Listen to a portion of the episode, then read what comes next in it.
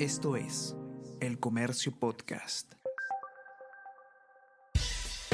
Buenos días, mi nombre es Soine Díaz, periodista del Comercio, y estas son las cinco noticias más importantes de hoy, viernes 27 de enero derrame de petróleo en Amazonas. Tras días de diálogo, el alcalde provincial de Condorcanqui confirmó a El Comercio que las comunidades han aceptado que personal de Petroperú ingrese para controlar el derrame. Manifestantes impidieron el ingreso por más de siete días y el crudo ha llegado hasta el río Marañón.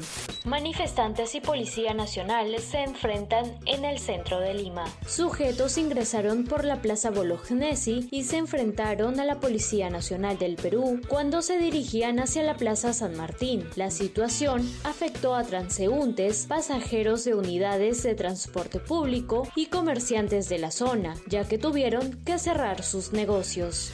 Mesa directiva evalúa pedido de reconsideración de adelanto de elecciones. Fue planteada por el presidente de la Comisión de Constitución, Hernando Guerra García, este jueves y tomó por sorpresa al titular del Parlamento, José Williams.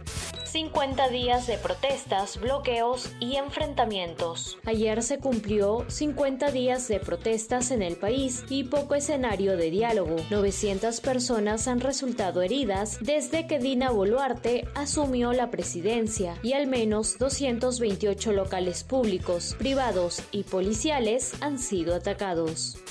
Facebook e Instagram levantan sanciones a Trump. Los dos años de suspensión por elogiar a los involucrados en el asalto al Capitolio están por expirar y Donald Trump podrá regresar a dichas redes sociales. Con miras a las elecciones del 2024, se trataría de una buena noticia para los republicanos que lo quieren de vuelta en la Casa Blanca. Esto es El Comercio Podcast.